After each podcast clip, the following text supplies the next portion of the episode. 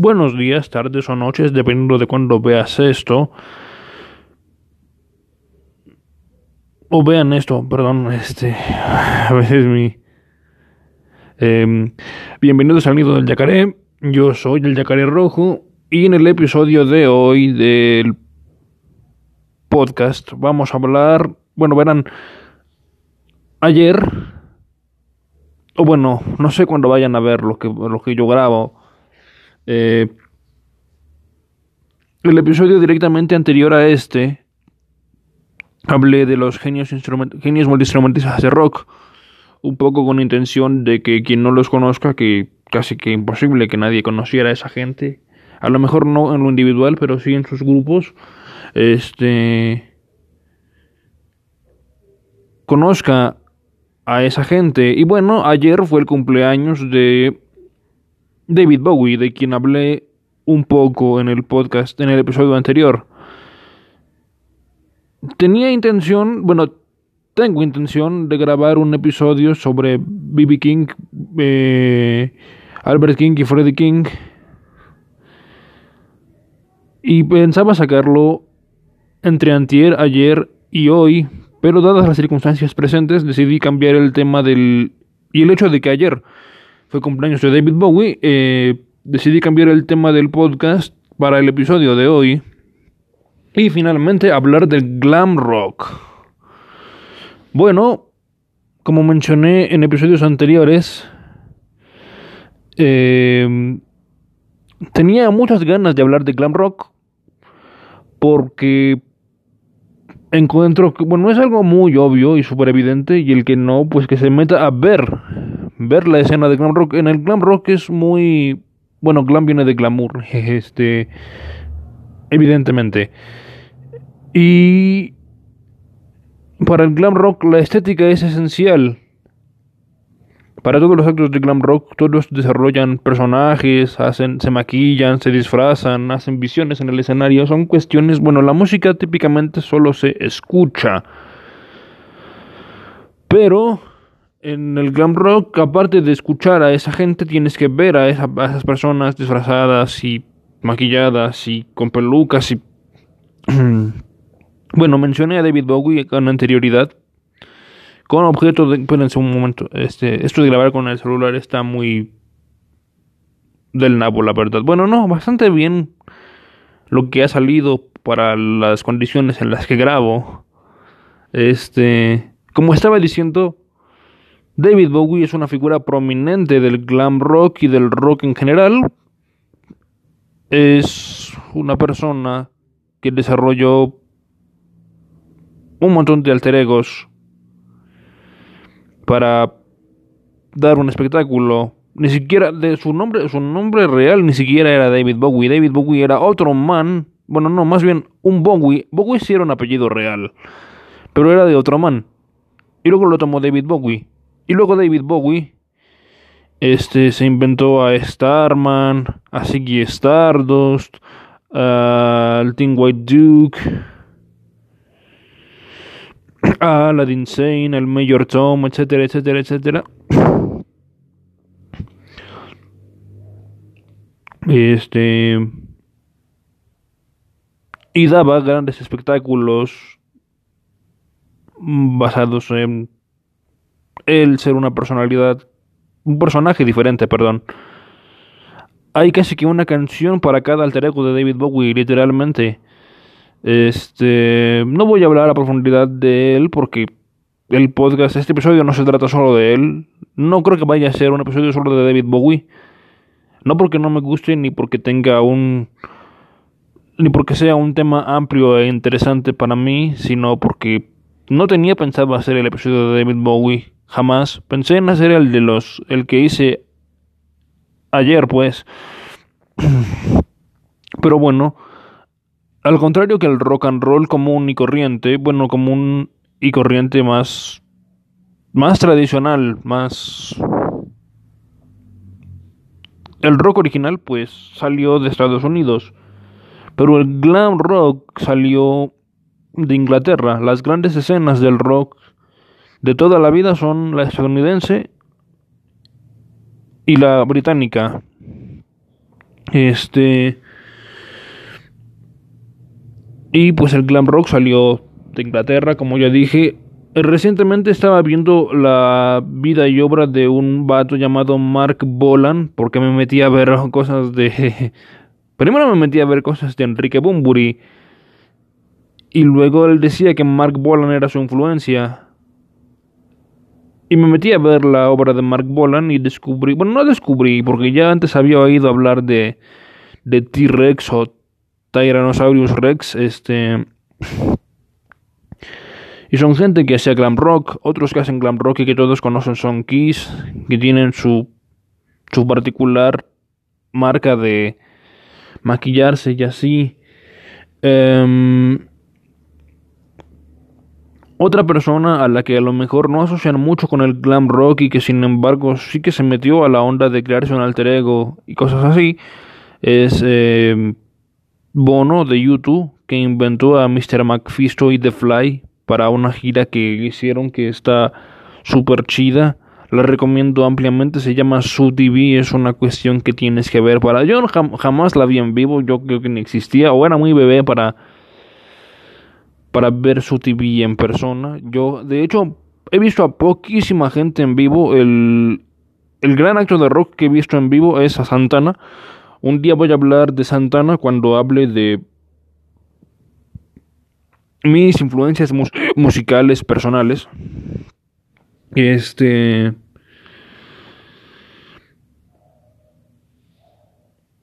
Y bueno, eh, entonces no pude haber visto su TV. Em, bueno, no en vivo, pues, em, pero sí, lo recomiendo ampliamente. Eh, ¿Qué más?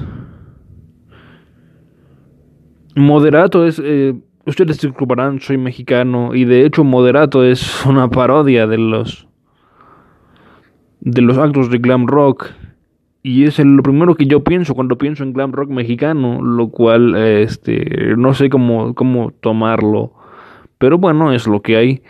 Em, o por ejemplo una una banda que a mí me gusta mucho eh, en sus primeros tiempos, en su alineación original, es la banda que se llama Genesis. La recomiendo ampliamente en la época de Peter Gabriel. Y bueno, luego cuando. Luego cuando el líder se volvió. Cuando Phil Collins se volvió líder, también hicieron cosas chidas. Pero no sé. Peter Gabriel le daba un flow de, de teatro y de rock combinados. Esa es la esencia del glam rock. Bueno, explicada en palabras simples y en una oración de, de ¿qué? Cinco palabras. Este, como saben, ya muchísimo antes de la cuestión del rock estaba la ópera, que ópera es obra. Era la, una obra de teatro con música y con personajes, con actores haciendo, aparte de cantantes, este... De hecho, la ópera es esencial para toda la música occidental. La cuestión de los de los tipos de voz y las tesituras y eso. Recuerden que yo no sé si ustedes saben de música o si no, o sea, si tienen formación musical académica o no.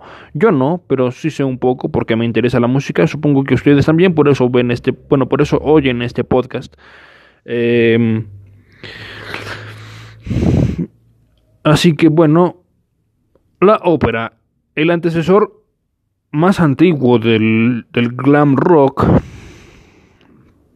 este. Pues de allí salió la cuestión de las tesituras y tipos de voz.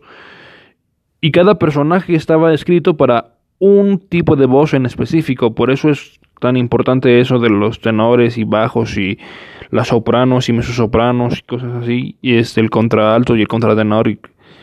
Contratenor es el registro más agudo que puede tener un hombre bueno, un hombre que no esté castrado. En los tiempos antiguos había los castrati, que son niños o adolescentes, a los que los castraban para que la voz no les cambiara y estuvieran, tuvieran, eh, cuando una persona es un niño, eh, tiene la voz blanca, no ha desarrollado su color, o sea, no le ha madurado la voz, no tiene la voz que va a tener toda la vida, hasta que o, se enferme o, se, o envejezca o algo le pase. Típicamente la voz que tienes después de la adolescencia es la voz que tú vas a tener mucho, mucho tiempo. Bueno, eso deberían saberlo ya todos los que Nadie en mi audiencia es adolescente, así que supongo que ya saben que la voz cambia y así, y que tú tienes la voz que vas a tener toda la vida. Es un rasgo, un rasgo biométrico. O sea, no lo puedes cambiar, es como la huella digital de tus dedos o tus... Bueno, sí, como sea. O, tus ojos.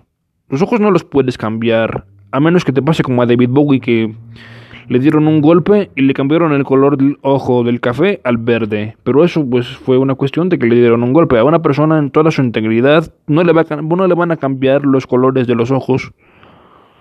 Este...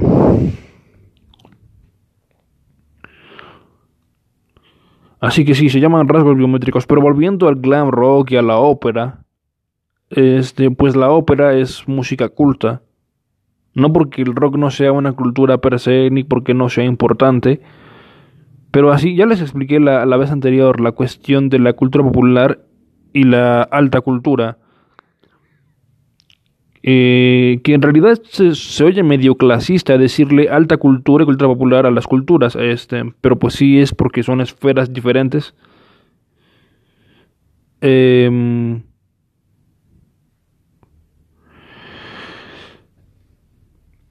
¿Qué más? Elton John era un tremendo glam rocker. Yo tenía, yo cuando, cuando fantaseo sobre ser un rockstar, o cuando no tenía clara mi propuesta musical, verán, aún no la tengo clara, claro que me interesa hacer música y así, voy a contarles esa parte de mi... Hay un... Hay un acto que no es que haga exactamente rock, hace más hace cosas más parecidas a la música alternativa latina de la que ya hablé en un podcast anterior, que se llama Los Caligaris, que tienen la particularidad de que sus espectáculos en vivo son como espectáculos de circo. Eh, pero yo antes de eso, y gracias a la influencia del glam rock y los alter egos múltiples de David Bowie, sí, David Bowie es una influencia terminante en mis en mi, mi acercamiento a la música, pero más por la cuestión del, de inventarse personajes. Yo tenía un, un alter ego llamado Alexander Blue Velvet, eso fue un accidente fortuito de mi madre. Bueno, verán, Blue Velvet es una canción de Tony Bennett y hay una película llamada Blue Velvet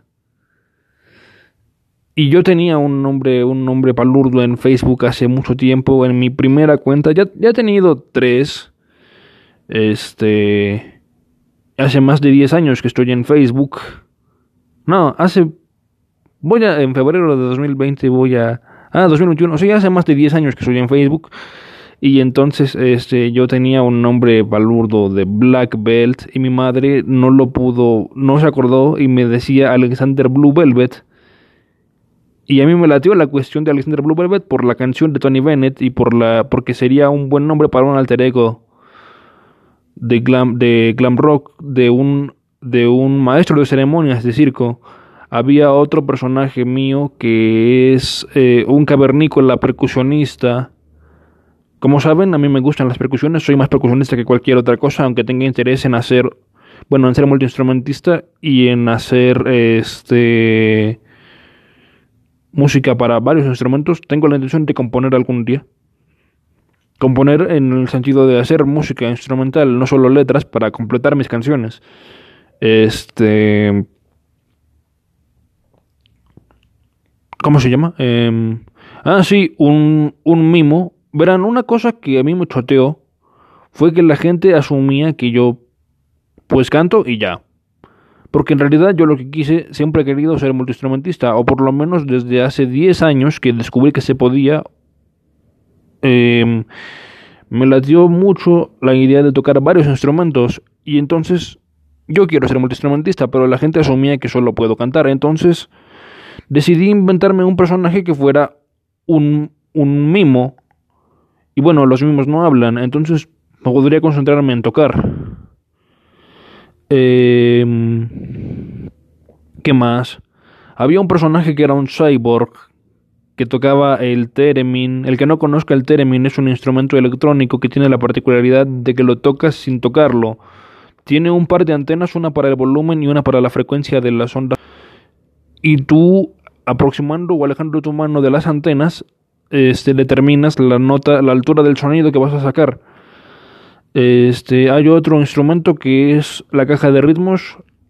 La utilizan para programar baterías sin tener batería ni batería. Hay una batería electrónica y una batería acústica. Los más puristas van a decir batería, literalmente es la batería acústica solamente. Hay una electrónica.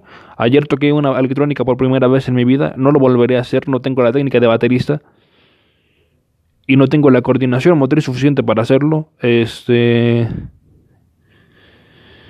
Pero bueno, eh, está la caja de ritmos. Tú programas un ritmo y lo dejas ahí como en bucle para toda la eternidad, durante toda la canción, pues. Este. Hay otra cosa de la que ya hablé en otro podcast anterior cuando mencionaba instrumentos musicales infravalorados. Voy a hacer un episodio especial sobre eso. Este, pero el instrumento que tengo en mente ahora mismo es el otamatone. Eh, eran cuatro.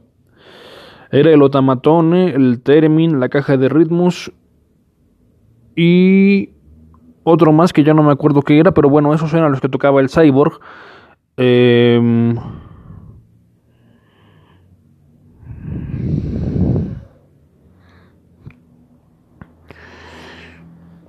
el, el alter ego maestro de ceremonias, Alexander Blue rapeaba, este, verán, el rap es otra cosa que, de la que casi no hablo. Voy a hacer el, el, el, episodio del hip hop, pero no va a ser solo hablando de rap. Bueno, ya lo mencioné varias veces ahí para que el que quiera oírme y si no, pues de todos modos lo voy a hacer. ¿Qué se le va a hacer? Uh, eran varios personajes míos eh, influidos por David Bowie y su múltiple capacidad de, y, su, y su capacidad de hacer múltiples alter egos, como ya dije. Uh, hay una, hay otro grupo de un grupo puertorriqueño de música alternativa latina que se llama Circo. Um, hace algo de tiempo yo tenía una, una idea. Voy a hacer un proyecto de investigación sobre eso ahora para el décimo semestre de mi carrera y a lo mejor se vuelve mi tesis. De hablar de la música... Bueno, no, de la música no, del arte de la calle. Y de formar un grupo llamado La Corte de los Milagros, que originalmente iba a ser un colectivo con actores de teatro, bueno, teatro de calle, eh, gente de artes circenses, los músicos callejeros, los, la gente de arte urbano. Y bueno, ya les acabé contando de mis proyectos personales en vez de hablarles del glam rock. Este pensaba hacer esto más más lamento toda esta habladera de hierba, ya van casi 20 minutos, llevo 18 y 13. Este pero bueno, hay para el que me quiera conocer tantito o el que le interese de bueno, les hablé un poco de la ópera. Verán, no soy un músico formado académicamente y no tenía intención de hablar de música culta porque no me siento suficientemente preparado aún. Digo, no es como que el reggae, el jazz, el rock o el hip hop no sean cuestiones que tengan tremenda profundidad y así, pero vienen del pueblo y este ya hay una amplísima... Bueno, de eso hablaremos luego. Ya van 19 minutos de habladera de hierba. Eh... ¿Qué se le va a hacer? No puedo evitarlo. Eh, gracias por oírme. Típicamente esto lo digo ya en el minuto 19 con 50 y algo. Bueno, me adelanté nada más 30 segundos. ¿Qué se le va a hacer? Este espero que les guste lo que hago porque verán, a mí me gusta hacerlo, pero la cuestión de grabarme y que, ponerlo en internet es que la gente lo oiga. Y he visto que mi podcast crece variablemente. Digo, llevo nada más una semana de subir episodios. Eh, sí, me disculpo por la tremenda bladera de hierba que me mandé el día de hoy, no pude evitarlo. A lo mejor si planeara mejor mis mi, mis episodios me saldría algo más decente. Buen, buenos días, tardes o noches, según cómo veas, cómo vayas a oír esto, o más bien cuando vayas a oír esto. Que Dios te bendiga y nos oímos luego. Bueno, ustedes me oyen luego, a lo mejor algún día me manda mensaje de voz.